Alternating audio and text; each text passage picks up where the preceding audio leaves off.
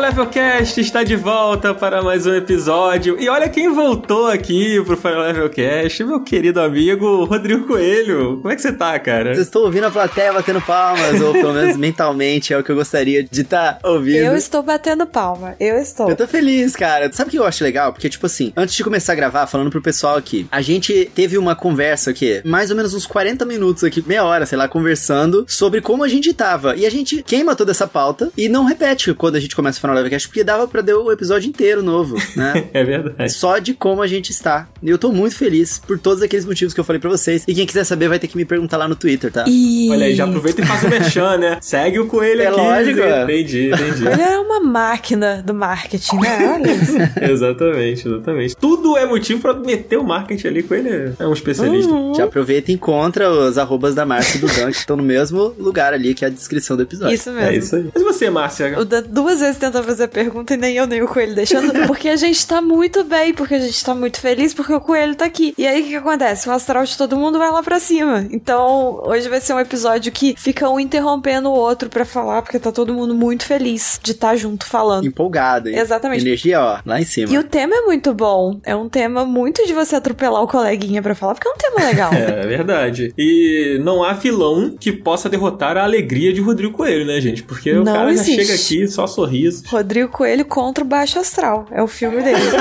Gostei. Xuxa plagiou. Bom demais. Plagiou. Eu assisti muito esse filme quando eu era Eu tinha, eu era meio perturbado por esse filme, para falar bem a verdade. É mesmo? Tinha umas cenas meio perturbadoras, é. Tinha um cara que falava cuspindo e a, a, a Xuxa ela tinha que colocar o guarda-chuva. Vocês lembram disso? Não, mano. Eu tenho zero lembranças desse mano, filme. Mano, Xuxa versus o Baixo Astral. Na parte do Baixo Astral era, era muito Baixo Astral mesmo. Não gostava. Meu Deus do céu. Foi esse o ponto de virada pro Coelho, né? Que ele assistiu tanto esse filme que ele falou: Eu sou 100% contra o Baixo Astral. E aí ele virou essa pessoa. Deve ter sido. Olha, inclusive esse negócio do cara falar cuspindo, se o cara usasse máscara, ah. isso aí não seria um problema, não é, Márcia? Ele não seria Verdade. um roteador de Covid, não é mesmo? então, é o que mais tem. Gente que fala cuspindo em plena pandemia, sem máscara, tá aí top 10 milhões de ameaça que a gente tem nesse momento. Top 10 vilões da vida real. Vilões, isso mesmo. O top 1, né? Exatamente. A gente tá muito sincronizado no tema aqui hoje. Não, o gancho que o Dan puxou foi perfeito. Eu, Dan, quero foi até perfeito. te parabenizar aí. Muito obrigado. Cara, mas eu até perdi um pouco o rumo. Eu queria um tempo pra apreciar esse gancho, mas eu não tenho. Então eu vou pegar seu gancho também e a gente vai engatar naquele maravilhoso momento que a gente mal vê a hora de que pare de acontecer. Que é o momento que eu falo dos cuidados da pandemia que ainda devem ser tomados. Infelizmente, a pandemia não acabou. Se ela tivesse acabado, eu não estaria mais falando isso toda semana, mas a gente vai falar tudo isso todas as semanas até que não seja mais necessário ser falado. Porque é muito importante que o quê? Você tome vacina. Então, se já chegou o seu momento, já chegou a sua faixa etária, provavelmente sim, porque eu acho que a maioria dos lugares já tá bem avançado na vacinação. Então, assim que chegar o momento de você se vacinar, pelo amor de Deus, tome a vacina. Tome a primeira dose, tome a segunda dose. Não tenha medo de vacina. A gente é brasileiro, a gente toma vacina desde que a gente nasce. Então, assim, a gente tá super acostumado a tomar vacina, a gente sabe que dá bem, dá muito bom tomar vacina. E mesmo se você tiver uma reaçãozinha, alguma coisinha, é algo que dá e passa e é muito melhor ter uma reaçãozinha pequena do que pegar uma doença que pode ser fatal e não só para você quanto para as pessoas que você ama e para todas as pessoas com quem você pode ter contato. Então, essencialmente, tome a vacina assim que possível, tome a primeira dose, tome a segunda dose, porque só assim você tem a imunização completa. Mas também, mesmo vacinado ou não vacinado, é super importante a gente continuar usando a máscara para evitar a transmissão do vírus para outras pessoas pessoas e pegar vírus também, de qualquer forma. Então, use máscaras. A gente gosta muito de recomendar sempre a PFF2. Elas não são caras e elas são reaproveitáveis, então é bem tranquilo de usar e elas vedam super bem. Mas se você, por qualquer motivo que seja, não puder usar, não puder comprar, use uma máscara de pano mesmo, só dê preferência por materiais que sejam melhores e preste bastante atenção se ela veda bem o seu rosto. E muito importante também, nariz e boca fica dentro da máscara, tá? Não é para tirar nariz para fora, não. Gente, Gente, eu, eu tenho um pouco de agonia, sério, sabe? Que eu vejo a pessoa andando com o nariz pra fora da máscara. Ai, que nervoso. O que adianta? Eu tenho vontade de puxar, assim, igual um cuecão, sabe? E, tipo, dar aquele estalo de elástico. Porque eu acho que a pessoa que usa a máscara com o nariz pra fora, ela tá tendo dois problemas. O problema um é, não faz diferença nenhuma ela tá com a máscara ou sem a máscara. E o problema dois é que ela irrita muito mais as pessoas. Ela irrita visualmente também. Sim, em todos os pontos. Sabe no videogame, Márcia, que tem o chefe lá no final, antes de você chegar no chefe, tem o subchefe? Aham. Na pandemia, o chefe é a Covid. O subchefe é o, é o cara que tá de máscara com o nariz pra fora, mano. Nariz pra fora. Sim, é total isso. Eu concordo muito com você. que agonia, cara. Gente, eu peguei um Uber hoje, voltando pra casa. Eu pensei assim, cara, esse Uber aí, ele deve escutar. Esse, esse Uber, né? Esse motorista. Esse Uber. Ele deve usar máscara com o nariz pra fora, esse Uber. Não, não, ele deve escutar o Final Levelcast, porque ele tava falando assim: eu não aguento mais ficar alertando as pessoas de que elas têm que usar máscara. Mas toda vez que eu vou e me encontro com a minha família, eu tenho que falar um por um: gente, a pandemia não acabou, tem que usar a porra da máscara. Não sei o quê. Amigo, você não pegou o contato dele pra convidar ele pra fazer um anúncio que um dia. Não peguei, não peguei, dei mole. É, devia ter convidado. Oi, tudo bem? Eu tenho um podcast. A gente toda semana avisa sobre o uso consciente da máscara e da vacina e etc. Caraca, você devia ter deixado um cartãozinho pra É. ele dar pros clientes dele, pra família É. dele, ouvir o Final Level Cash. Toda É semana eu faço aqui, ouve esse episódio no minuto X. Ou então quando a pessoa entra no carro, ele bota. Podia ser também, ó. É. Se fosse o Coelho, o rei do marketing, ele tinha Ah, feito. não, com certeza o Coelho já ia, tipo, puxar um cartão do bolso, mandar um link pro cara com acesso. O Coelho é um brabo, né? Eu ando sempre com. Eu tenho muito o que aprender. Mas, gente, hoje o nosso papo não é só. Apesar da gente. A gente se empolga, né? Falando. A gente se empolga falando até o alerta A pandemia gente se aqui, cara. pode falar qualquer coisa. Bota três pessoas que gostam de falar junto e elas fazem o quê? Um podcast. E fica agoniado tentando terminar no tempo certo que tem que terminar. É muito difícil. Exatamente. Mas hoje estamos aqui, nós três apenas, e vamos falar bastante sobre os maiores vilões dos games e a gente vai entrar aqui nessas nuances desses personagens tão importantes, né? Então, vamos partir pro papo? Vamos partir pro papo. Vamos nessa. Então bora, então vamos nessa. Bora. Tururu agora. Tururu dos vilões, com as trevas, assim. ó. Achei que ele não ia fazer, eu fiquei até nervosa.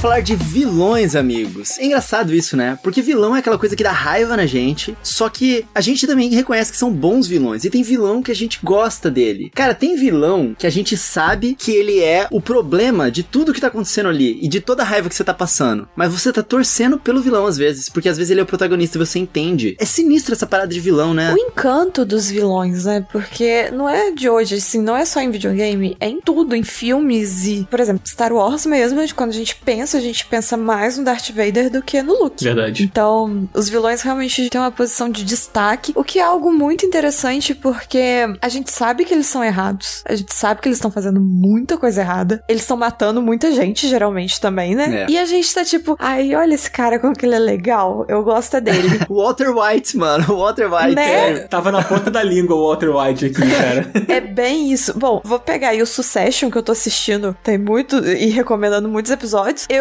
tô torcendo pra galera que tá fazendo muita merda. Eu tô do lado de bilionários. Olha que coisa errada. que horror, meu Deus. horrível, horrível. Mas tô lá, o encanto dos vilões. Primeiro que acho que nem toda história precisa de um vilão, né? A gente pode jogar vários games aí que, sei lá, não vai ter vilão na história, tipo, sei lá, Tetris. Sei lá, o vilão é você mesmo ali, né? Fazendo besteira. mas assim, nem todo jogo vai precisar, mas quando tem um vilão, né? E quando o vilão é um personagem que é posto na história de forma crucial, ele precisa ser bom pra história ser boa, né? Tipo, você tem que ter um vilão legal, porque senão até fica aquela sensação de frustração depois que você segue toda a história, passa por todos os desafios, aí você derrota o tal do vilão, e se ele é um vilão mais ou menos, um vilão meio sem graça, você fica até meio, ah, legal, tá bom, esse vilão Ah, aí. era isso? Essa história inteira girou em torno dessa coisa aí? É. Desse cara? É Desse sério? aí? Sério? Aí não. perde o propósito, né? Você chega lá no final, o grande clímax da parada não tem valor. Como se o vilão fosse só uma coisa desprezível, assim, que não te gera emoção. Eu acho que é essa grande coisa do vilão ser bom pra história, né? Ele tem que te gerar emoção. Mesmo que seja uma emoção negativa, a emoção é o que move, o que engaja. engaja a gente, né, assistindo. Então, se o nosso personagem, que a gente tá acompanhando a história dele, ele tem motivos plausíveis para estar tá com a, aquela intensidade de emoções para dar o clímax no final ali contra o vilão, aquele vilão fez o papel dele muito bem de manter a gente envolvido naquela história, né? É, isso é verdade. Cara, recentemente a gente jogou e até fizemos aqui um programa, eu e o Cardoso jogamos o Deathloop. É o jogo mais recente aí, publicado pela Bethesda. No Deathloop você tem uma gama lá de vilões, né, que são tipo chefões do jogo, e tem uma vilã que ela te acompanha durante toda a história. Ela é tipo a sua rival ali, a sua antagonista mais direta, né, que é a grande vilã do jogo. Tipo, ela passa o jogo todo se comunicando com você, tipo por um radinho, sabe? E ela é uma personagem tão bem escrita, tipo, os diálogos dela são tão bons. Ela é forte, ela tem poderes parecidos com o do protagonista, e ela tá numa posição estratégica naquele mundo que coloca ela em vantagem de você na maior parte do tempo. Então tudo isso faz essa mistura, né, num caldeirão ali e dá uma vilã que ela é a motivação para você ir adiante, porque você quer finalmente achar ela, sabe? Enfrentar ela para poder quebrar o ciclo, né, que é o slogan do jogo até. Quem quiser ouvir mais sobre Deathloop, a gente fez um episódio aqui muito legal, inclusive com o Lucas Arraes e com o Totoro. Episódio muito maneiro, saiu não tem muito tempo. Esse jogo é bem legal, recomendo. E eu acho que ela é um, é vilão que tem isso aí que o Coelho tava falando agora, né? Da coisa da motivação. Ela tem uma motivação ali e ela acaba sendo também uma motivação do jogador. Tipo, derrotá-la, encontrá-la, enfim, conseguir fazer o que você tem que fazer. Eu acho que quando o vilão consegue fazer isso, ele dá muito certo. E eu acho que essa motivação, às vezes, ela vem tanto pelo ódio ou pelo amor. Porque às vezes é um vilão que ele vira um vilão para você também, uma criatura detestável, então você quer ir atrás e quer encontrar e quer derrotar porque você não gosta e, né, e sei lá, ele te prejudica durante o jogo, então você realmente tem essa relação de querer acabar com ele. Ou muitas vezes também tem o vilão que você gosta, então te motiva a ir prosseguindo e pra ir tendo encontros com esse personagem e você vê mais esse personagem porque ele é muito interessante. E às vezes você não quer nem derrotar. Isso é muito triste quando você tem que derrotar um vilão que você gosta dele. É verdade. Sabe o que é interessante também? Nem sempre o vilão é uma pessoa, um ser. Às vezes é uma circunstância, uma coisa. Hum. A gente começa a entrar na filosofia uhum. é, do vilão. A gente vai perceber que às vezes, em uma obra, seja num game ou num filme, o vilão ele pode mudar também. Uma coisa que você começa achando que era o vilão, às vezes pode ter uma reviravolta, na verdade, era você que tava fazendo tudo errado e o, aquele vilão que tava contra você, na verdade, tava tentando te ajudar. Uhum. E aí você descobre que tem uma circunstância maior e de repente até vocês se juntam. Nossa, esses plots são. É, esse é brabo. Uhum. Nem sempre é uma coisa só que você tem que lutar contra, né? Às vezes é simplesmente parte da história, daquela motivação que precisa ter para progredir. Uhum. Eu acho que o vilão é o principal papel dele é isso, é ser uma motivação mesmo para progredir. E tem vilão também que é clássico, que é o vilão que é padrão, só que ele não tem nenhuma profundidade. Tipo, antigamente o Bowser. Atualmente ele até ganhou um pouquinho, mas é. o Bowser é um vilão padrão, assim, que só serve para te dar um objetivo mesmo, para você chegar no final da fase. É, e eu não acho que isso é um problema. O Bowser, ele cumpre o papel dele naquele mundo ali, ele é o cara que. É o cara, né? É a tartaruga. Tartaruga dragão, sei lá. É. pra mim ele é uma pessoa, gente, é o cara. Ok, o cara. É um ser real. a Márcia assistiu o filme.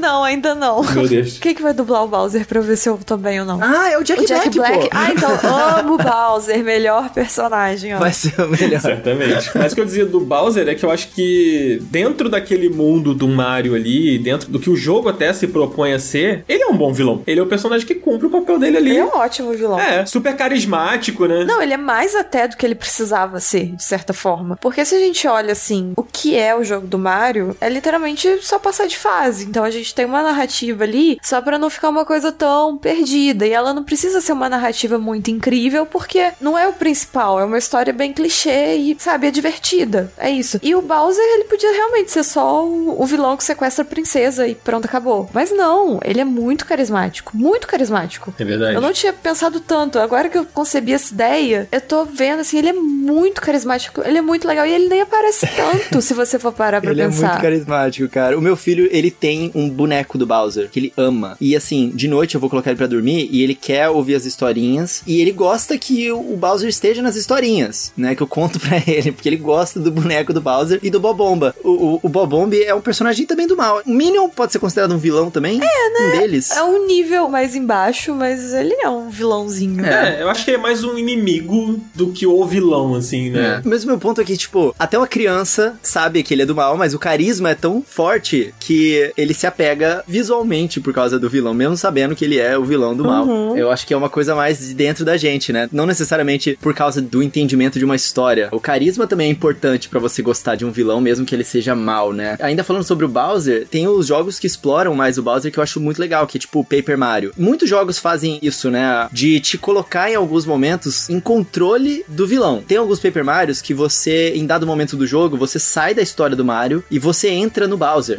E você começa a ter que entender os próprios dramas dele. E, tipo assim, tem um que eu acho muito bom. Se não me engano, é o Super Paper Mario. Que ele tá bravo porque alguém sequestrou a Peach e não foi ele.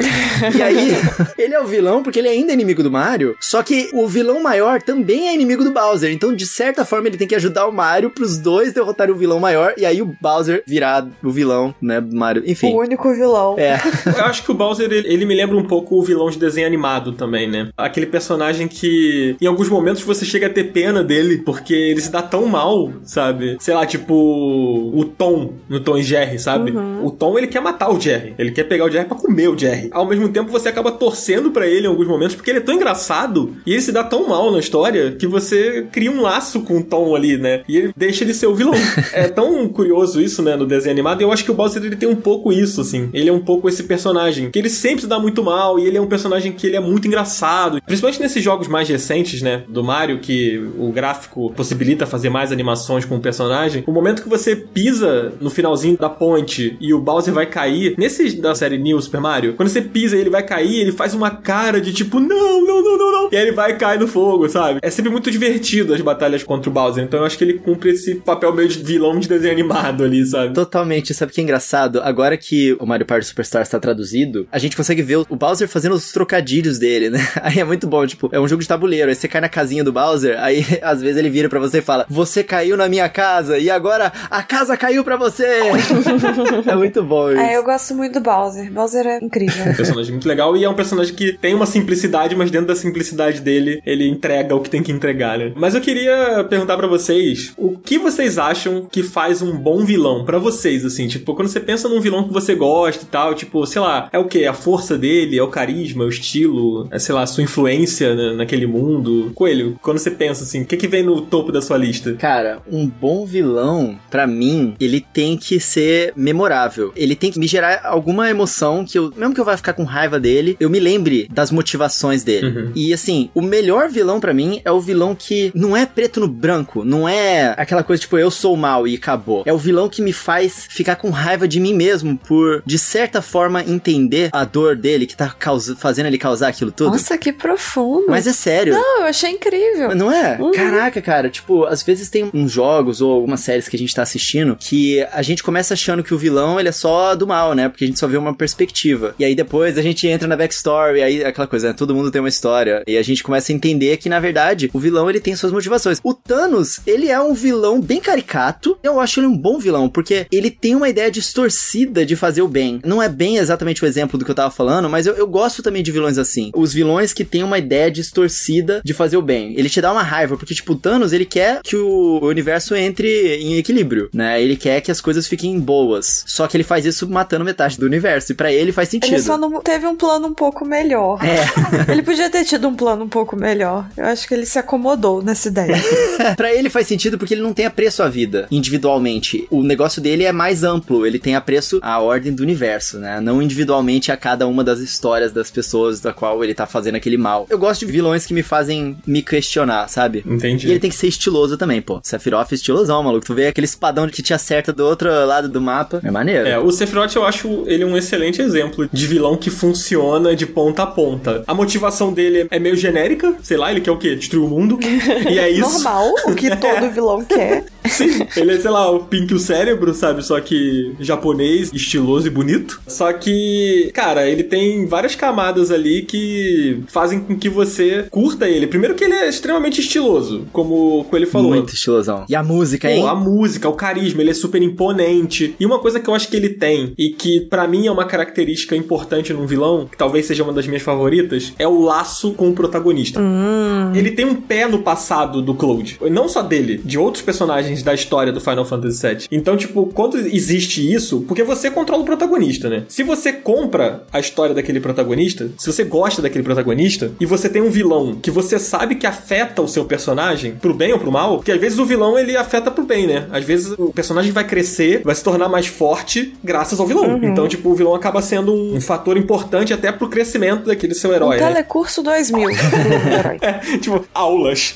Sim, aulas. aulas tipo, quando tem esse vínculo, não precisa ser só o protagonista, pode ser os outros protagonistas, né? Se tem mais de um. Eu acho que acaba você comprando mais aquela coisa, sabe? Você ficando com mais raiva dele, você querendo mais derrotar ele. Aí o Coelho levantou as motivações do vilão. Acaba que a motivação, como eu citei do Deathloop, a motivação sua, né, do jogador e dos personagens que você controla, acaba sendo derrotar aquele vilão. Seja para impedir o mal ou simplesmente porque ele mexe com alguma coisa do personagem, sabe? Eu gosto dessa coisa do laço com o passado do personagem, a ligação com o personagem principal. E você, Márcia? Que bom que vocês dois falaram na minha frente, porque eu tava muito em dúvida, assim. Eu acho muito interessante, pesa para mim também. E, já que vocês já falaram, eu vou partir pra uma outra coisa que para mim eu acho que tem um peso bem grande, que o vilão precisa ter um carisma. Algo que me envolva, assim. Geralmente os vilões que eu gosto, dificilmente eu tenho raiva dos vilões que eu gosto. Eu falo, ah, esse aqui é um bom vilão. E quando eu acho que é um bom vilão, geralmente eu gosto dele. Eu não sinto muita raiva. Até na hora de derrotar, às vezes, assim, eu sinto raiva de, sei lá, de estar tá morrendo, de estar tá apanhando, mas no contexto geral, não. Mas o carisma para mim pesa muito porque eu acho que, principalmente quando tem isso do personagem principal e o vilão terem alguma relação, essa relação meio amor e ódio, que geralmente é meio que os motivadores ali entre os dois, eu gosto muito disso, porque é uma paixão, só que não que a pessoa quer beijar na sua boca, ela quer te matar. O que são sentimentos bem próximos às vezes. Eu acho isso muito bom, porque aí o vilão tá sempre confabulando, fazendo formas de, tipo, tá perto de você armando planos para você e etc. Isso eu acho muito legal. E para isso, para esse outro personagem tá sempre ali perto do meu protagonista, eu sinto que ele precisa ter um quê? Porque vai ser uma presença constante na minha história. Então eu quero que seja alguém que quando aparece seja seja agradável e interessante de assistir. Tem alguma coisa ali que te prende quando você tá vendo. Geralmente esses vilões que são muito bem interpretados ou tem um estilo muito específico, um jeito de andar, um jeito de falar, algo acontece diferente quando eles aparecem, eu acho isso muito legal. Para mim, junta esses dois que vocês falaram, mais isso, e aí fecha um vilão perfeito. E sabe uma terceira rota que eu acho interessante, Márcia? Hum. Às vezes o vilão não é uma pessoa, mas tipo, é um grupo de pessoas, é um povoado. Tem o Fire Emblem Fates, né? Tem um tempão que eu joguei e eu não me lembro exatamente, mas são duas histórias que você meio que escolhe qual lado dela você vai estar. E tipo assim, se você escolher um lado, o outro vai ser o vilão. Se você escolher o outro, o um vai ser o vilão, entendeu? Então, do ponto de vista do seu protagonista, o vilão é quem tá do outro lado, né? Uhum. Cada um tem suas motivações. Então, por exemplo, no Birthright, né, o personagem principal ali, ele quer defender o país dele da invasão do outro país que é o vilão. E se você escolher a outra rota, o seu objetivo é meio que tentar corrigir os problemas internos que estão gerando os problemas que. Não é que as pessoas que fazem parte daquele povoado são ruins. Do ponto de vista do outro povoado que tá sendo atacado, todo mundo ali é ruim. Uhum. Mas do ponto de vista de quem tá ali dentro e conhece de perto, ele quer mudar por dentro aquela organização para melhorar a reputação dela e corrigir as corrupções que estão acontecendo ali, para que tudo seja pacífico e bom. Mas ao mesmo tempo, como eles estão brigando, você tem tem que ficar contra um outro povoado que acaba sendo o vilão do seu ponto de vista, né? Então é muito interessante quando você tem essas duas visões. Eu acho que essa é uma parte que me atrai bastante. Ou quando o vilão é caótico, tipo o Coringa, assim, uhum. que você nunca sabe o que esperar dele. Ele não tem uma motivação, ele só quer ver o mundo pegar fogo. Geralmente, quando a gente pega jogos mais narrativos e tal, os vilões tendem a ser mais complexos. Tipo, ser muito isso de pensamentos diferentes. Às vezes é errado, mas são diferentes. A gente até consegue entender por que, que o vilão faz aquilo, né? O que que gerou essa pessoa ser desse jeito. Mas em jogo a gente também tem esse outro que é muito caótico ou que ele tem um motivo muito banal, muito bobo. E a gente só compra pro jogo andar. Então, em jogo, isso vai muito do estilo do jogo. Eu gosto dos dois. Os dois têm como ser muito bons, eles só precisam realmente ser bem feitos. No caso do vilão que é muito caótico, eu acho que a coisa do carisma ela aumenta assim 300%. Porque se é um vilão que ele. A motivação dele não é nada demais, não é muito elaborada, às vezes nem faz muito sentido. Se ele não for carismático, ele perde praticamente todo o apelo. Quando é um vilão que ele é mais trabalhado, tem mais coisas por trás né? Acho que dá para balancear com outras coisas. Cada um vai ter que ir mexendo nas barrinhas de carisma,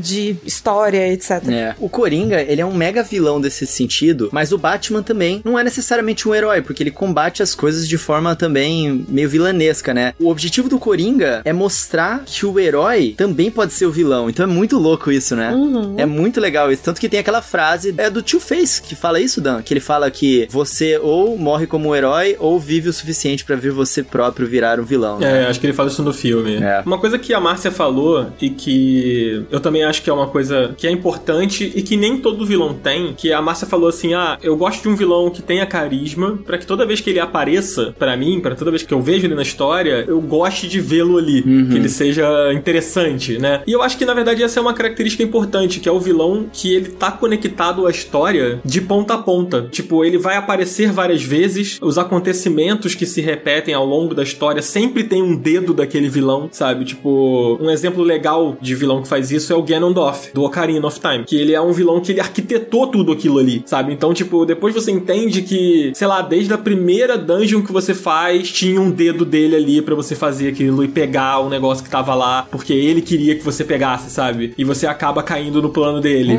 Acho que essa coisa do personagem que está frequentemente sendo lembrado na história por tudo o que tá acontecendo de ruim, faz com que o personagem seja mais, sei lá, poderoso, mas ao mesmo tempo presente, né? Na história, assim. Ele não é apenas o cara foda que você vai enfrentar na última fase, sabe? Ele ajuda a moldar, né? É porque fica mais legal na minha cabeça, num jogo principalmente, em filme também, acho que em tudo. Se a gente tem um vilão, uma pessoa que é um personagem que aparece como vilão, pra mim vai ser meio binário, né? Tipo, tem o herói e tem o vilão. Então a história vai estar sempre entre essas duas coisas. Então se tem esse vilão definido, olha, essa é uma história com um vilão que é uma entidade, uma coisa fixa, não é tipo assim, um, um evento, sabe? Tipo, sei lá, um apocalipse zumbi é um vilão e não é uma coisa específica. Se for ter um personagem que é o vilão, eu espero que as coisas meio que girem em torno do vilão. Porque é isso, o vilão parte do princípio que tem um herói também. Uhum. Então, se eu vou ser o herói, provavelmente eu vou estar tentando ou corrigir o que o vilão já fez, ou prevenir dele fazer alguma coisa. Então, se nessa história o vilão não for colocado sempre, em todos os momentos, de alguma forma, ele tá ali fazendo alguma coisa, nem que seja só, tipo assim, ele tá fazendo coisas pra ele sem ser diretamente relacionadas com a minha história, mas as coisas dele estão influenciando na minha história. Então, meio que tudo vai girar em torno do que esse personagem tá fazendo. Então, assim, eu acredito que um bom vilão tem que ter isso. Pra mim, esse é um dos básicos de quando a gente vai colocar um vilão. Se conseguir colocar dessa forma, de que sempre tem o dedo dele ali, sabe? Tem essas brincadeirinhas, tipo assim, ah, foi ele que bem que te manipulou e tal. Eu acho isso muito legal também. É, muito bom. É, porque o vilão é, é sempre lembrado ao longo da história, né? Se ele tá te manipulando, os eventos que acontecem com você, não necessariamente o vilão ele tem que estar lá presencialmente, Uhum. né? Ele manipulou alguma coisa pra você se dar mal aqui, Isso. Ou pra você conseguir isso aqui pra ele, e você vai acumulando essas memórias ou acumulando esses entendimentos, né? E toda vez que ele de alguma forma, mesmo que singela, apareça na tela, é aquela coisa tipo imponente, né? Caraca, cara. O Ganondorf tem isso, é bem legal isso. Foi um bom exemplo que o Dan deu. É porque é sempre um embate, né? Mesmo quando não é um- uma luta física ali, é um embate o tempo todo, a relação herói e vilão. Cara, eu, eu já quero puxar um vilão aqui que a Márcia ama. A GLaDOS, ela é totalmente assim no jogo. Ela é a única personagem com quem você interage, né? O jogo inteiro. É interessante porque é uma relação meio maternal. Ela tá cuidando de você, mas ela é sádica. Então ela tá sempre fingindo que quer seu bem, mas ela tá sempre te cutucando, te pondo pra baixo, rindo quando você morre. Então, assim, é essa relação bem amor e ódio e sempre presente. Ela tá sempre ali. Você demora pra entender que a GLaDOS é uma vilã, porque você não sabe o que, que tá acontecendo no jogo, né? E você vai pescando os pequenos detalhes sobre as ações dela e o cenário, né? Porque à medida que você vai progredindo no jogo e você vai percebendo que, cara, aquilo tá se repetindo e ela falou uma coisa pra você, aí na verdade no fim das contas não era aquilo. Tipo, você chega no final de uma parada, não teve uma recompensa. E aí, tipo, as pichações na parede, né? The cake is a lie, essas coisas que o jogo não necessariamente te fala, mas você vai pescando. E aí é por isso que ela é tão legal, porque ela é engraçada também, ainda mais no segundo jogo, no segundo portal, a GLaDOS é muito engraçada. Então, isso que eu ia complementar do que você tá falando, porque no primeiro jogo a gente não sabe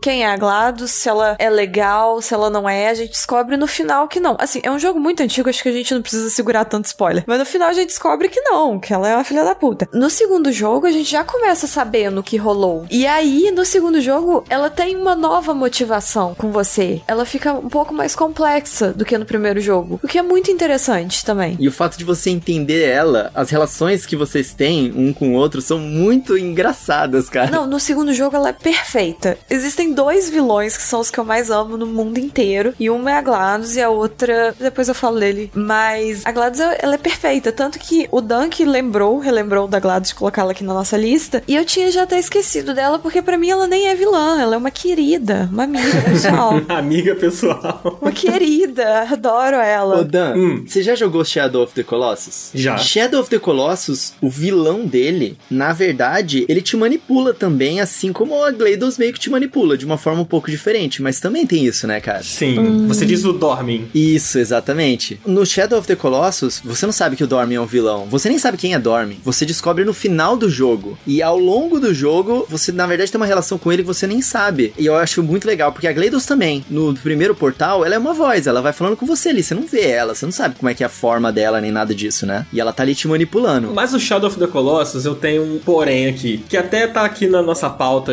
a gente ia falar mais pro fim, mas já que você puxou, eu vou falar. Ah. Na minha opinião, na minha memória do Shadow of the Colossus, para mim, nós somos o vilão, e não o Dormin, sabe? Eu acho que o Wander, ele acaba colocando a motivação dele, que é uma motivação grandiosa, né? E é o que faz a gente viver aquela história ali, né? A motivação dele, à frente de qualquer outra coisa. E eu acho que ele acaba, de certa forma, afetando aquele mundo de uma maneira que é o que um vilão faria. É uma motivação completamente egoísta também, né? Totalmente egoísta. Então, isso já começa o pezinho do vilão ali. Exatamente. É, ele quer reviver a namorada dele que morreu. Uhum. Exatamente. Só que ele é. quer a qualquer custo, porque uhum. o custo que ele vai pagar para poder fazer o feitiço lá, né, concluir a parada para poder trazer a menina de volta, é você afetar aquele mundo de uma maneira que, tipo, é irreversível, sabe? Eu acho que você sente isso quando você enfrenta o primeiro colosso. Tipo, você tem pena do colosso. O primeiro talvez menos, mas tem alguns mais pra frente. Isso que eu ia falar, não, não sei o primeiro. Cara. É, gente, o primeiro eu, eu acho que não. É o primeiro eu, acho que menos. Jogar, é. é, o primeiro eu acho que menos, mas acho que mais pra frente você enfrenta alguns colossos que você você sente que você tá fazendo alguma coisa errada, sabe? É. Só que tipo, você vai em frente porque puta, agora eu já tô aqui. É, e a única opção que tem também é fazer isso. É, claro, exatamente. É. Mas é isso que eu acho que o Dormin é um vilão tão bom, cara. Porque assim, o Shadow of the Colossus, ele inevitavelmente faz a gente filosofar sobre isso. Porque você tá fazendo aquelas ações naquele mundo sem você saber, pelo menos em boa parte do jogo, ou sem você ter certeza. Mas, olha só, você não questionou. Exatamente. Do ponto de vista do mundo, você é um vilão e não Dormin, porque o Dormin uhum. só tá lá atrás. Mas em boa parte do jogo, do ponto de vista do seu, cara, você não sabe que você às vezes tá causando um mal tão grande assim. Tipo, o primeiro colosso, você encontra ele lá. Cara, tu tem que matar ele, cara. Mas ele é um bicho gigante com uma arma. Ele parece ser um vilão. Uhum. Ele parece ser uma coisa má, sabe? Ele tem um porrete na mão, gigantesco, ali pronto para destruir quem aparecer na frente dele. Ele é uma criatura do mal ali que tá naquele mundo. A gente não sabe o que, que é aquilo. A gente acredita naquela voz que tá dizendo aquilo pra gente. O erro é, e aí é um, um ensinamento para todos os jovens e não tão jovens que estão ouvindo a gente. O erro é você sair confiando numa voz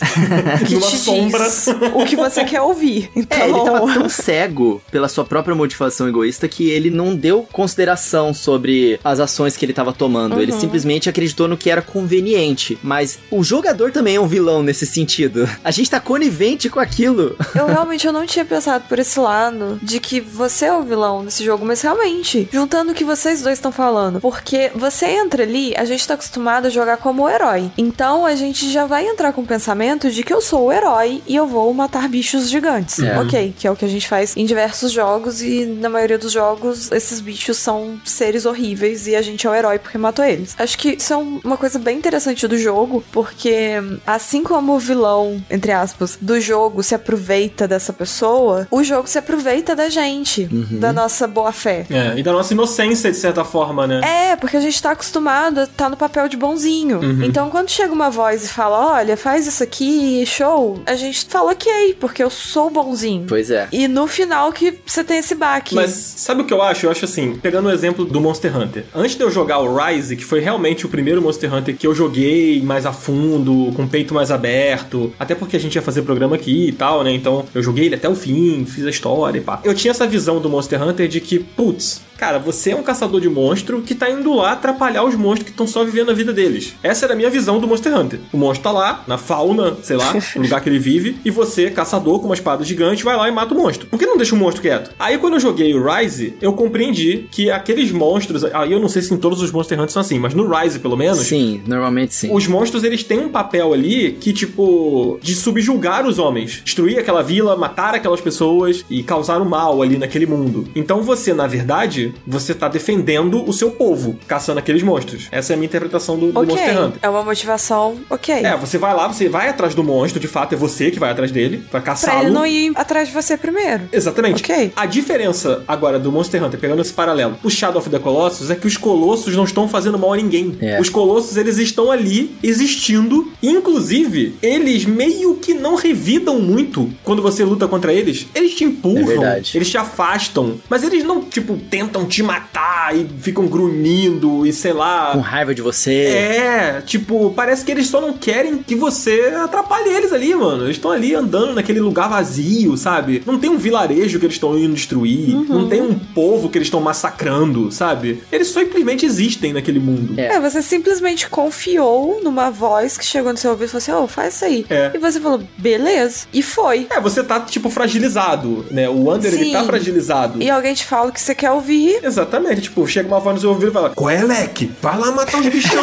vou chamar tua mina de volta aqui. Aí tu vai, pô, né? Mano, tá desesperado. O Shadow of the Colossus é a versão em game da frase O inferno está cheio de boas intenções. Nossa, Porque a sim. sua intenção é a melhor do mundo, é você salvar a sua namorada. E pra você fazer isso, você tem que destruir essas coisas, aberrações gigantes que estão ali. E aí você não para pra pensar no que você realmente tá fazendo com as suas ações. E assim, né, por ser um jogo, não tem muito o que fazer, né? É um jogo que você termina e ele se arrepende, né? É, você se sente mal. O que é um ponto muito terrível. Talvez mais pro final a gente entra nisso, porque tá aqui na nossa pauta mais pro final. Mas jogos que colocam a gente num papel que a gente não quer interpretar. É verdade. E não tem o que fazer, porque É. eu estou te propondo que você faça isso, porque é essa experiência que eu quero te dar. Então, assim, é uma sensação muito conflitante. Eu acho muito bom, apesar de na hora ser desconfortável, mas eu acho uma experiência muito boa te colocar nesses papéis. Eu até convido os ouvintes a jogar novamente o Shadow of the Colossus, se você tem acesso ao game e tal, porque eu conheço muita gente que jogou na época do PlayStation 2 e tal. Eu mesmo não tinha pescado muito isso na época. Tipo, eu era novo, eu era moleque, sabe? E joguei. Achei um jogo super legal, tipo, acho a jogabilidade dele incrível. É um game super influente e tal. E quando eu rejoguei, se eu não me engano, no PS3, que saiu aquela coletânea que era o Aiko. É, foi nesse mesmo que eu joguei. Pela primeira vez joguei nessa coletânea. É, eu rejoguei nessa coletânea. Tô Aí, aqui pra jogar, não joguei. amiga, quando tiver em promoção. Não, eu tenho. Eu preciso jogar. Mas você tem essa remasterização mais recente da Bluepoint? Deve ser esse, eu comprei. Tá lindo o jogo e eu acho que vale, assim, uma experiência. Ele é um jogo um pouco longo, mas eu acho que é uma experiência legal. E até você jogar com uma outra ótica, né? Uhum. Acho que você enxerga o jogo de uma outra maneira, que eu não enxerguei quando joguei da primeira vez, assim. E é claro, essa é a minha interpretação desse mundo, né? A gente tá aqui debatendo e tal, as pessoas que estão ouvindo a gente podem ter enxergado uma outra nuance que a gente não percebeu, sabe? Ou que a gente entendeu errado, sei lá, ou entendemos de outro jeito, sabe? E acho que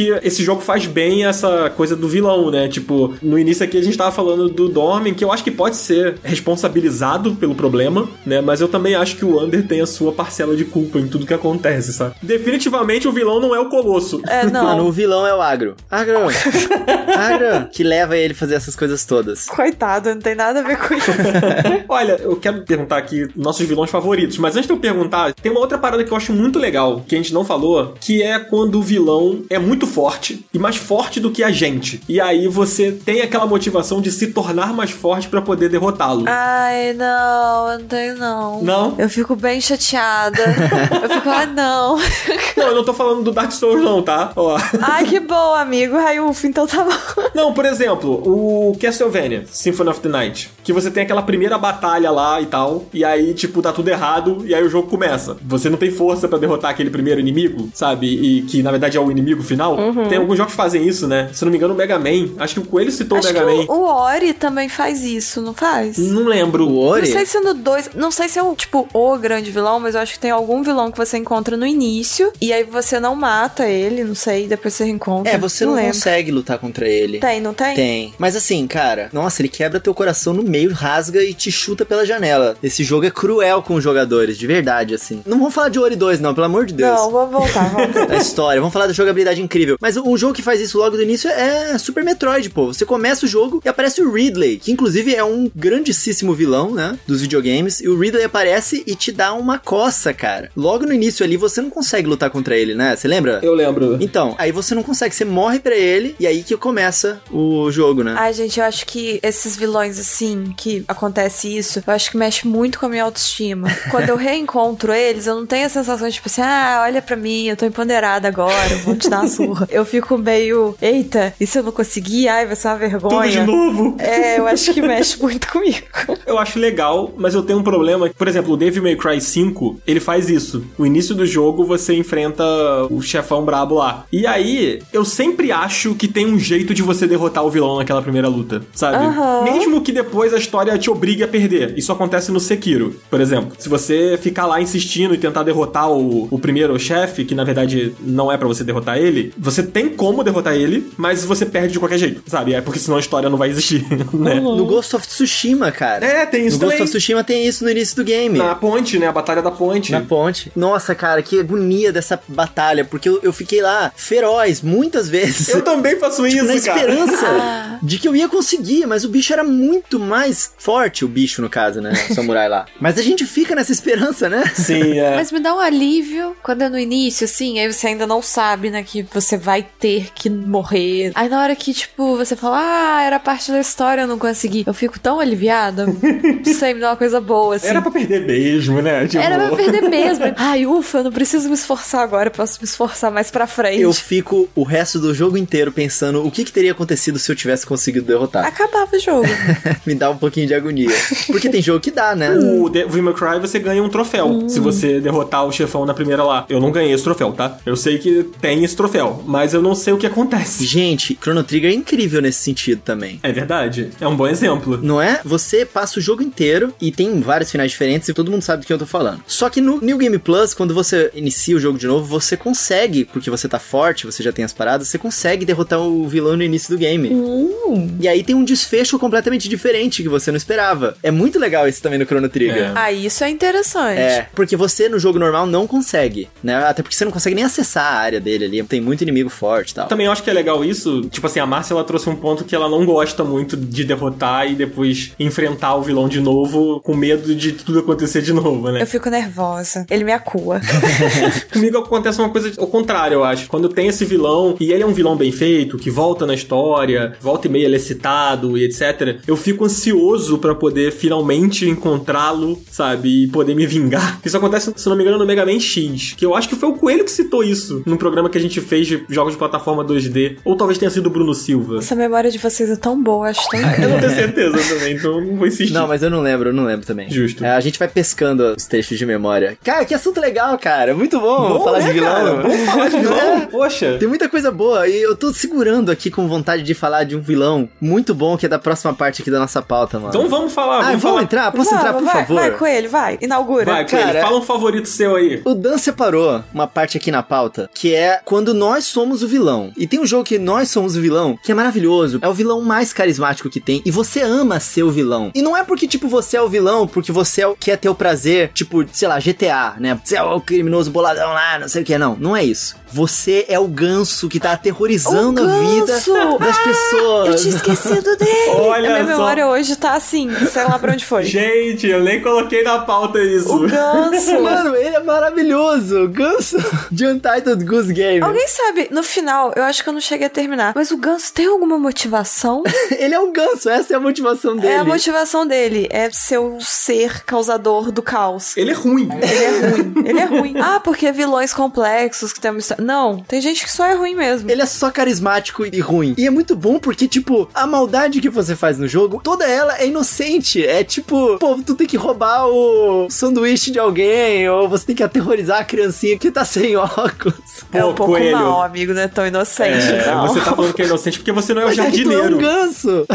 Se você fosse o jardineiro, você não ia achar isso inocente. Mano. Gente, o menino de óculos, você tem que fazer o menino cair de cara no chão pra roubar o óculos dele e Tadinho, esconder. Dá muita pena. Mas aí, ao mesmo momento que você fica com pena dele, você coloca a cabeça dentro de uma garrafa e você faz um quack com eco na garrafa. e aí, tipo, toda a maldade vai embora, porque você só é um ganso se divertindo, aterrorizando a vida das pessoas. Esse é um cara. jogo que é tipo uma versão clean do GTA. Exatamente. Porque no GTA, você toca o terror, mas assim, opa, matei uma pessoa. Matei um ok, idoso. é só um jogo. É, atropelei um idoso por vontade própria. E aí você pode ter um peso na consciência depois. Mas no jogo do ganso, você não tem, porque você pensa assim, ah, eu sou um ganso, um animal que segue seus instintos. Então, eu não tenho sentimentos como culpa, como bem ou mal. Isso não se aplica a mim. Então você, tipo, Não, tira tudo. exatamente. É. É. muito bom porque, tipo, num GTA, você pode ser o vilão porque você é criminoso, mas você tá lutando contra outros vilões também. Então, de certa forma, você tem um heroísmo ali. Ladrão que rouba ladrão. É, na história do jogo, né? Não quando você tá só andando no meio da rua batendo pessoas inocentes. Mas o ganso não. O ganso você sabe que você é o vilão e você gosta de ser o vilão. É verdade, é E verdade. é muito gostoso ser o vilão, sendo um ganso. Porque o, o ganso já é uma criatura aterrorizante. É verdade. Eu fui muito surpreendido por essa do Ganso, cara. Eu não tava esperando por essa, não. Isso me lembrou um outro jogo que tem uma vibe um pouquinho semelhante de vilão, que é o Carry On, que você É verdade. é um monstro Olha aí. matando todo mundo. Então, é a mesma vibe de que você é um vilão e você fala assim: ah, já que eu sou vilão, eu vou fazer tudo de errado mesmo. E aí você sai matando todo mundo e pegando pessoas e desmembrando as pessoas e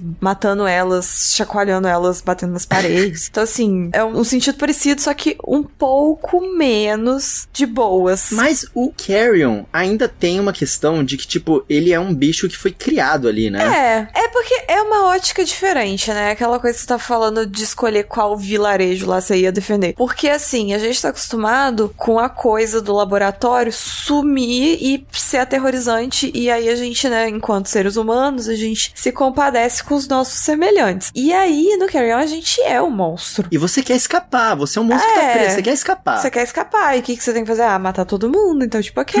É, e aí você vira sádico. Sim, eu acho que essa coisa, você vira e fala assim: ah, eu sou um monstro, vocês estão falando que sou um monstro, é uma experiência, sou nojento. Então tá, você mesmo. Aí você faz Vou te coisas. mostrar, então vou te dar um motivo pra você falar isso de mim. É bem isso. O que eu acho perfeito. É um jogo muito gostoso e muito relaxante.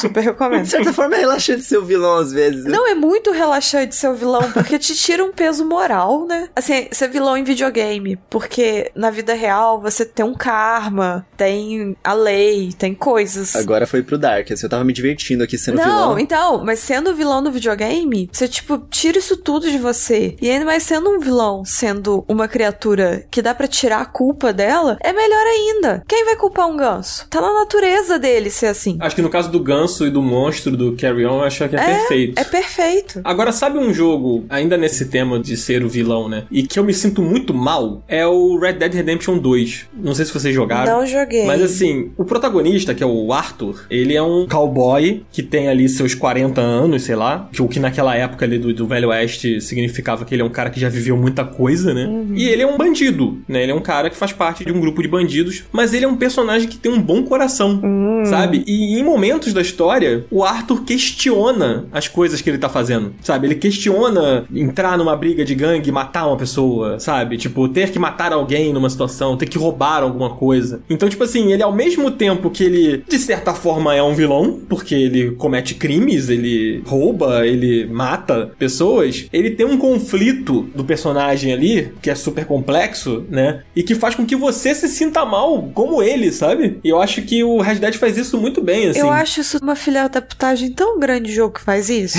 Sabe por quê, amigo? Assim, não tô falando que seja ruim, não. A experiência pode ser boa. Mas eu fico com raiva da pessoa que fez o jogo. Porque eu penso assim: você fez um jogo de tirinho, que eu vou ter que matar todo mundo, e você quer agora fazer eu me sentir mal por tá me divertindo com esse jogo. você quer colocar coisas na Pois minha é. cabeça. E sabe uma coisa engraçada? Que, tipo assim, o Red Dead, né? Tipo, acho que algumas pessoas elas falam que o Red Dead é o. Eu já ouvi isso, tá? De algumas pessoas. Que o Red Dead ele é o GTA no Velho Oeste. E eu não acho que é, sabe? Apesar dele ter a mesma engine, ser da Rockstar e tal, ele tem uma diferença ali. E eu acho que uma das principais diferenças é essa, principalmente no 2. No GTA, você pega lá, o, principalmente o GTA V aí, o mais recente que a galera joga até hoje. Tem hora que você abre o jogo e fala assim: quer saber, mano? Eu vou pegar aqui, vou sair andando, atropelando todo mundo, matando todo mundo, e depois eu fujo da polícia e tá tudo bem, sabe? Eu jogando o Red Dead, você quer interpretar o Arthur, sabe? Você que tá jogando e tá dentro da história, você não tem vontade de fazer isso. De falar, ah, quer saber? Eu vou entrar aqui nessa cidade aqui, você matando todo mundo. Sabe? Porque o Arthur não faria isso, sabe?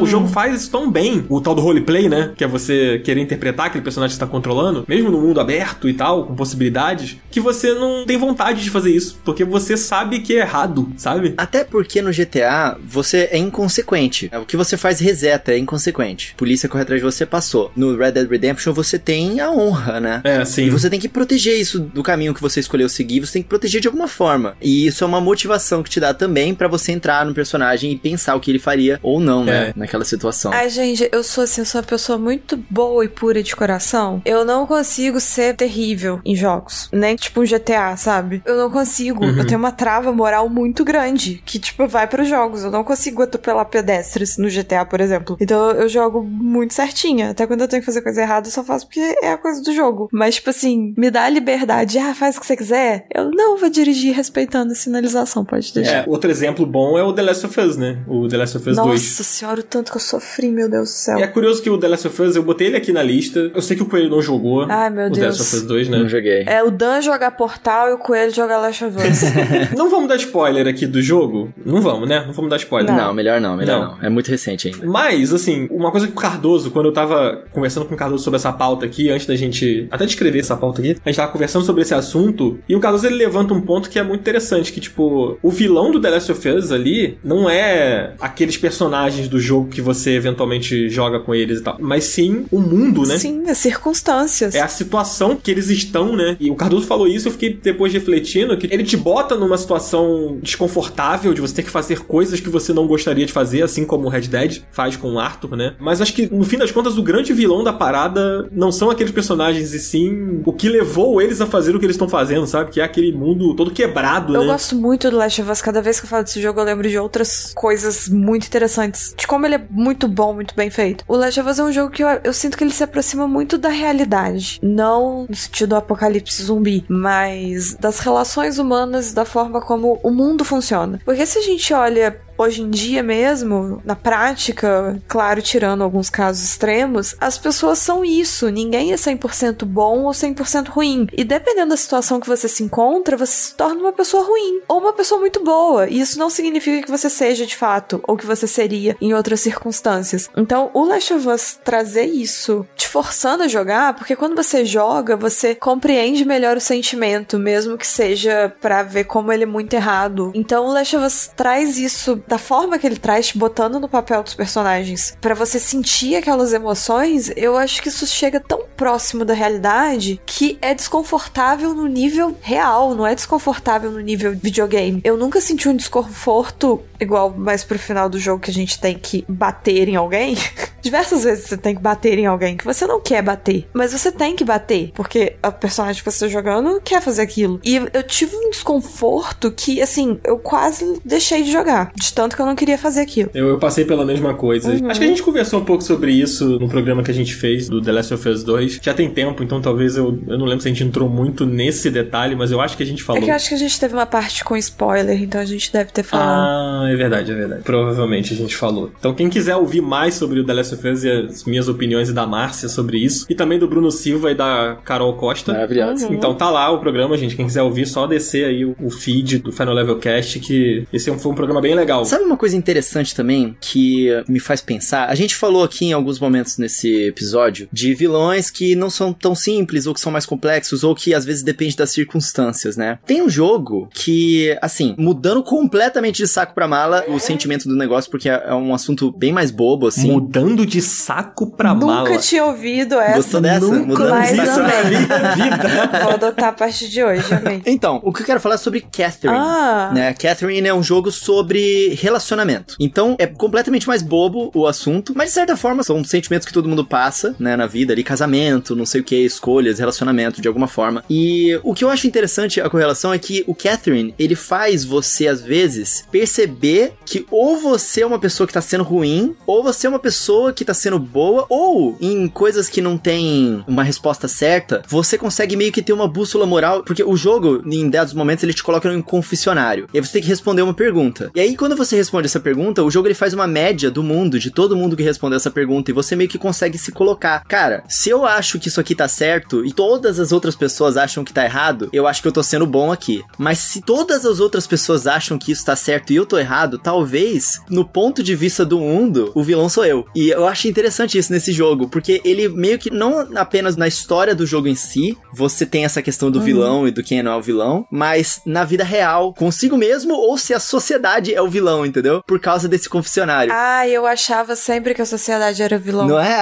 É! Sim, as pessoas são perversas e elas não admitem, mas no jogo elas admitem, cara. É muito louco isso. Porque no jogo é meio anônimo, então as pessoas, tipo, ah, eu vou falar a verdade. Quando eu joguei, eu não cheguei a me questionar se eu tava errada, porque né, eu tenho essa bússola moral em jogos, ela é a mesma da vida real, então, tipo, assim, eu respondia tudo certinho. E quando eu via as respostas e às vezes a resposta ruim tinha mais, eu pensava assim, gente, tipo, as pessoas são ruins. Não é? É meio bizarro isso, né? É, a gente vive é numa meio... sociedade uh -huh. de vilões, talvez. Por isso que as coisas meio que não funcionam 100%. É. Porque as pessoas no íntimo, ou quando ninguém tá vendo, ou quando ninguém vai saber que foi elas, enfim, elas fazem as coisas, então... Elas são perversas. É. Assim, só para dar um exemplo para quem tá ouvindo a gente e nunca jogou o jogo, o jogo ele trata muitas vezes sobre questões de traição no relacionamento, ou questões até mesmo de se corromper. Por exemplo, tem uma das perguntas que eu me lembro que é tipo assim, o dinheiro pode comprar o seu amor? Que é tipo se você seria corrompido só por causa do dinheiro. E cara, é loucura, porque muita gente responde que sim no jogo. E eu fiquei tipo, caraca, cara, que louco isso, entendeu? É, é interessante. Outras coisas um pouco mais tranquilas, tipo, ah, o que você acha de uma vida sem responsabilidades, né? Porque o, o jogo ele fala sobre o medo dele de ter um filho, né? E ele não quer ter um filho. Aí você meio que tem que responder isso ali. E você vê que muitas pessoas, às vezes, elas têm uma responsabilidade na vida delas, mas elas não querem. Elas fazem aquilo só porque estão obrigação. E aí não gosta. É por isso que de repente tem tanta maus tratos com animais ou uhum. crianças, que é muito mais pesado, mas é muito louco você ver isso dentro de um jogo e você perceber que a nossa sociedade talvez seja pior do que a gente imagina, não sei, O tá verdadeiro tá vilão é a sociedade. Não é louco isso, cara? Uhum. É bizarro. É verdade. Eu queria trazer um vilão, que é o meu outro vilão preferido, que inclusive foi meu crush por muito tempo. Olha só. Ai, eu tive muito crush nele. É um crush que eu até me questionei. Quantum Break, que jogo perfeito. Que eu sou uma grande defensora desse jogo, porque aparentemente muitas pessoas, sei lá, não gostaram ou não quiseram nem dar uma chance. Mas o vilão de Quantum Break, para mim, é um dos melhores vilões que tem. Inclusive, chegou uma época que eu me recuso a chamar ele de vilão, porque eu não acho que ele seja o vilão. Porque no Quantum Break é um jogo sobre viagem no tempo. Então você tem o herói, que eu nem lembro mais o nome do herói, mas mas eu lembro o nome do vilão. Os dois estão num embate porque o vilão, que chama Paul Serene, ele cria uma máquina do tempo e ele chama você, o protagonista, pra ir lá dar uma olhadinha na invenção dele. E dá uma merda na hora que ele tá fazendo o primeiro teste com a máquina do tempo. O vilão fica preso dentro da máquina. Como ele ficou preso, deu tudo errado e tal, o único jeito que ele tem de fazer ali é entrar pela máquina e aí acho que ele vai pro futuro. E aí ele some. E nisso, você tá numa universidade que tá tendo esses experimentos e tal. E na hora que essa experiência dá errado, a universidade tá sendo invadida por tipo, sei lá, uma polícia, uma força armada você não sabe exatamente o que é, mas é alguém que sabe que tá rolando experimento e tá indo lá para interferir, para te pegar. E quando essas pessoas te pegam, é o vilão mais velho. Ele veio de algum outro ponto do tempo e tal, e ele foi lá para tentar te matar e tentar matar seu irmão, enfim, tem uma toda uma treta. E o jogo te leva a acreditar o tempo todo, ele fica tentando fazer acreditar que esta pessoa é o vilão, porque ele mexeu com o tempo, estragou o tempo e ele tá querendo conseguir recursos recursos e uma forma para fazer tipo uma arca de Noé, assim, que ele vai levar algumas pessoas para esse lugar e o tempo vai tipo quebrar e parar de existir e pronto, acabou. Só que aí durante o jogo, você tá sempre numa postura de combater o vilão. Então você tá sempre indo atrás, tentando acabar com os planos dele e tudo mais. E é um jogo que você vê os dois lados. Então você joga como herói entre aspas, e você assiste um seriado com pessoas, atores reais e tal, e você assiste esse seriado na visão do vilão. E assim,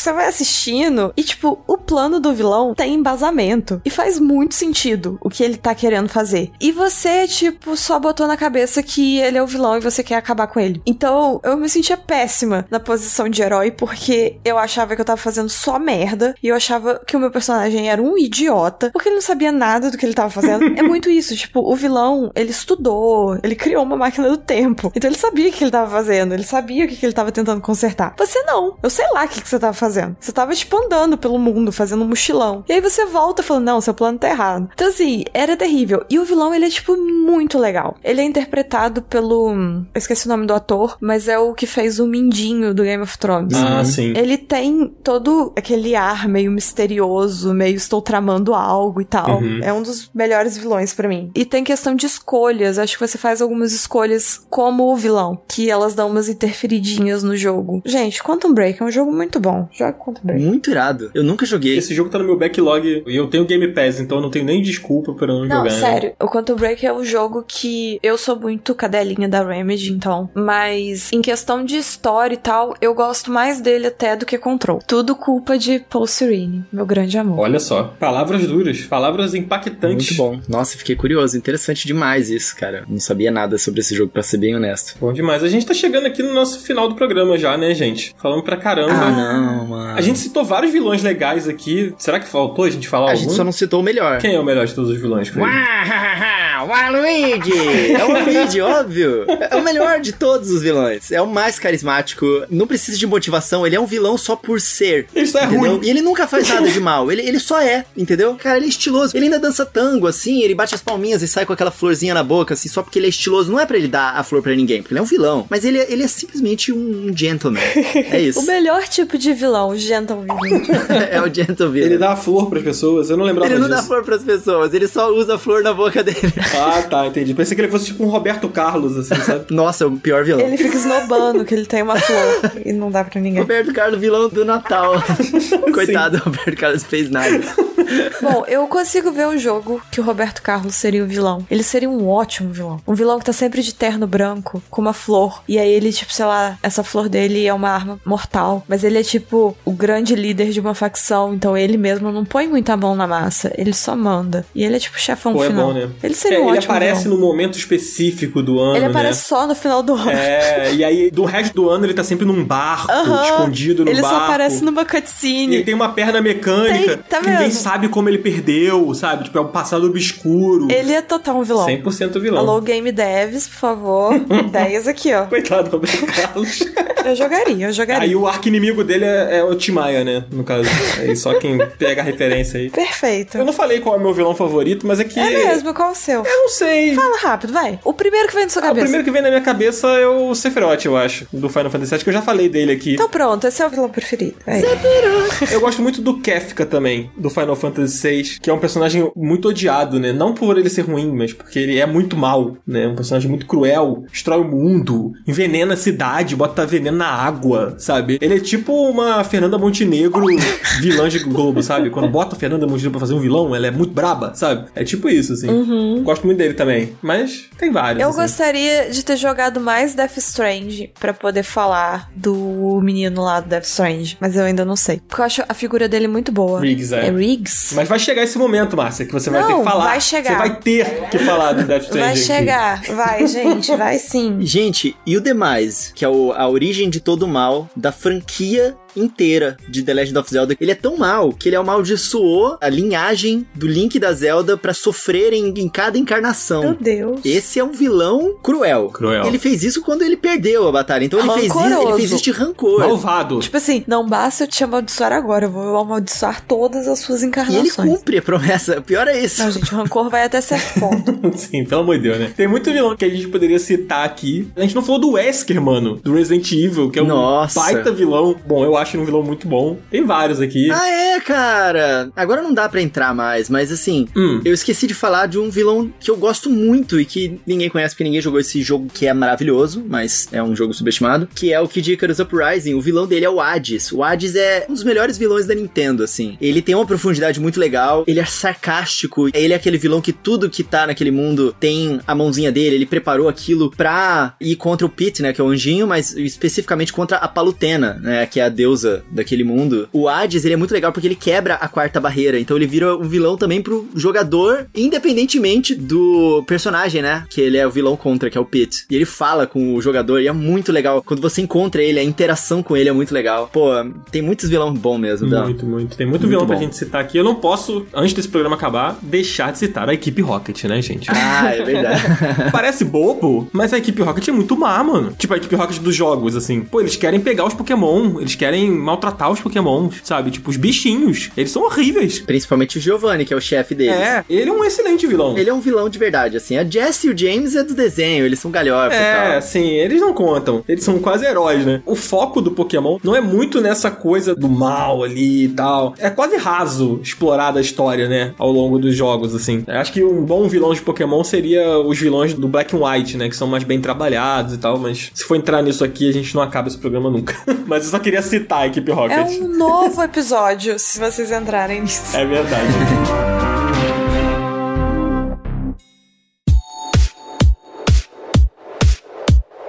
Bom, a gente vai chegando à nossa reta final. Eu tenho certeza que a Márcia vai ficar ofendida se eu pedir pra ela indicar alguma coisa no Final Level Cast Indica. Obrigada, Dan, por ser meu amigo. Eu posso indicar algum jogo que tem um ótimo vilão. Aí. É isso. Vamos fazer rapidinho então aqui. Acho que o nosso indica pode ser esse, um jogo com um ótimo vilão. Então começa com você, Márcia. Eu vou recomendar o Quantum Break mesmo. Joga o Quantum Break, gente. Pelo amor de Deus. Joga o Quantum, Quantum Break. Break. E aí eu vou recomendar pro Dan jogar Portal e pro Coelho jogar Last of Us. Porque são jogos essenciais. Então é tá bom. verdade. É praticamente um recado. O recado foi dado, né? Assim, Foi dado na minha mesa amanhã se zerarem esse jogo. Vocês têm 48 horas pra zerar. Isso mesmo. Vai, Coelho. Rapidamente, assim, sem entrar em muitos detalhes, vou recomendar dois jogos que têm vilões ótimos. O primeiro, que eu adoro o vilão de No More Heroes 3, que é o Fu, que é um alien que você, quando era criança no jogo, você encontra ele, ajuda ele, ele vai pro planeta dele, vocês criam uma relação afetiva, e ele fala: Eu prometo que daqui a 20 anos eu vou voltar pra gente ficar junto de novo. Só que ele é um alien bizarro, super poderoso. Quando ele volta pro planeta Terra, ele volta querendo ficar junto com você novamente pra vocês dominarem o planeta Terra. Ele chega destruindo tudo. Aí você, não, pera, não era assim. É, não era bem assim. Quando ele volta, tipo, você tá esperando ele, tipo, caralho. Ele volta, tipo, todo o rei dos condenados galácticos, assim, com um time de presos da prisão galáctica que fugiram de lá. E ele fala, caralho, é você mesmo? Ele volta todo diferentão. E ele é muito estiloso, mano. Tanto que ele tenta roubar a cena pra ser ele o nome do jogo. E aí, em vez de aparecer No More Heroes 3 no prólogo, aparece We Are Goddamn Superheroes. é muito foda, é muito legal esse vilão. No More Heroes 3, fica aí. E Fatal Frame, Maiden of Blackwater, que o vilão é a sua curiosidade, porque eu tenho raiva da curiosidade dos personagens que querem ficar se metendo com o sobrenatural, e eu como jogador fico tomando susto só porque eles querem desvendar lá o mistério. Então, o vilão é a curiosidade, não é nem um personagem em si. Pronto, fica aí duas recomendações. A primeira feliz e a segunda com raiva. Boa. E a sua, Dan? Cara, já que vocês indicaram dois, quer dizer, a Márcia indicou três, né? Não, eu indiquei mais ou menos, já tinha falado. É. Se eu lembrar de algum do processo, eu falo com Mario Party, o vilão são seus amigos. Nossa, o Coelho quer ca- acabar com. A única coisa que sobrou pra gente, amigo, durante a pandemia foram algumas amizades. Não vamos acabar com elas. Algumas, não, não foram todas. Algumas, não foram algumas. todas, é só algumas. Eu vou indicar dois aqui. O primeiro, Zelda. Eu quero indicar o Zelda Wind Waker, porque eu adoro a versão do Ganondorf do Wind Waker. Eu acho ele muito legal, muito divertido e ele é muito bom, cara. A personalidade dele nesse Zelda é muito legal. Eu não quero nem falar muito. ele é muito bom, A cara. risada dele é muito Se boa. você não jogou Wind Waker, jogue. Eu tenho uma figure dele grandona, assim, ele é muito foda. Eu adoro esse Ganondorf também. Cara, uma dor que eu tenho no coração foi uma vez que eu vi numa loja do bairro onde eu morava, vendendo a edição de colecionador do Wii U, que vinha uma estátua desse Ganondorf, né? Ele segurando as espadas, assim. Ele é estilosão, né, nesse jogo. Aham. E tava super barato pra época, assim, né? Tipo, tava um preço bom. E eu não comprei de pão duragem. Falei, ah, não vou comprar. Olha só, o Daniel do passado era tão consciente das coisas. Ah, como ele tem vergonha do Daniel do futuro. Ah, eu sou uma decepção pro Daniel do passado. E o do passado pra você. Então tá tudo certo. Agora eu fiquei até triste aqui. Não, amigo, tá certo porque você poderia ter essa figure e você não tem por causa O dele. vilão do Final Level Cast hoje é a realidade. Isso mesmo. É o consumismo. Costumismo. Fala o seu O segundo. meu segundo, pra gente poder encerrar nosso episódio, é o Pokémon Black, que eu citei agora há pouco, mas não entrei muito em detalhe. Ah, é. O vilão de Pokémon Black e White é o Getsis, que pra mim é o melhor vilão da franquia Pokémon. Ele é um excelente vilão mesmo. As questões morais do Pokémon Black and White são boas mesmo, cara. São, são. E ele manipula o N, né? Que é o seu rival ali no jogo e tal. Que é um personagem super cheio de dualidades e tal. Então, eu acho Pokémon Black e White o jogo mais, mais filosófico de Pokémon, eu acho. Que mais entra na história, né? Mais se aprofunda na história e naqueles personagens ali. Então, eu acho que se você gosta de Pokémon e por acaso pulou esses jogos, porque muita gente não gosta gosta dessa geração de Pokémon, né? Eu, eu ouço uma galera falando que acha Pokémon meio feios, tem o Pokémon sorvete, mas enfim, tem gente que não curte muito essa geração e talvez tenha pulado, mas a história vale muito a pena. São jogos antigos, mas que é legal, cara. Vou até fazer o um merchan aqui, cara. A pessoa pode buscar por Pokémon Black and White Timeline Coelho no Japão e assiste, porque a história é muito boa mesmo. Eu fiz um vídeo sobre a história desse jogo. É bem legal. Aí fica aí a recomendação. Joguem Pokémon Black White se vocês não jogaram, mas joga o primeiro. O Black White 2 é legal também, mas o primeiro é que é, é o fino. Vale muito. Bom, com isso a gente encerra aqui o nosso papo cruel de hoje aí, né? É, vilanesco. Papo vilanesco.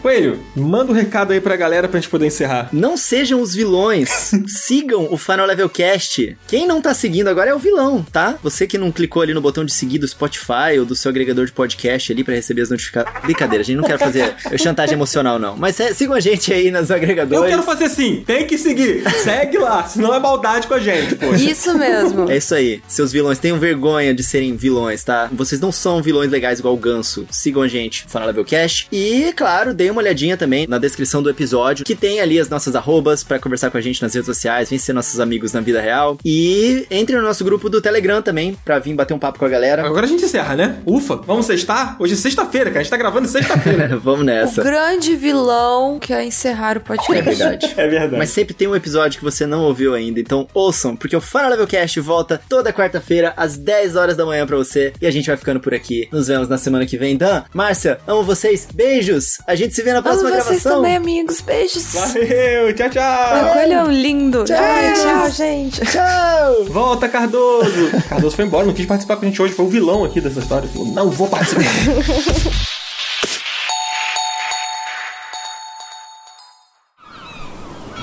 Este podcast foi editado pela Maremoto.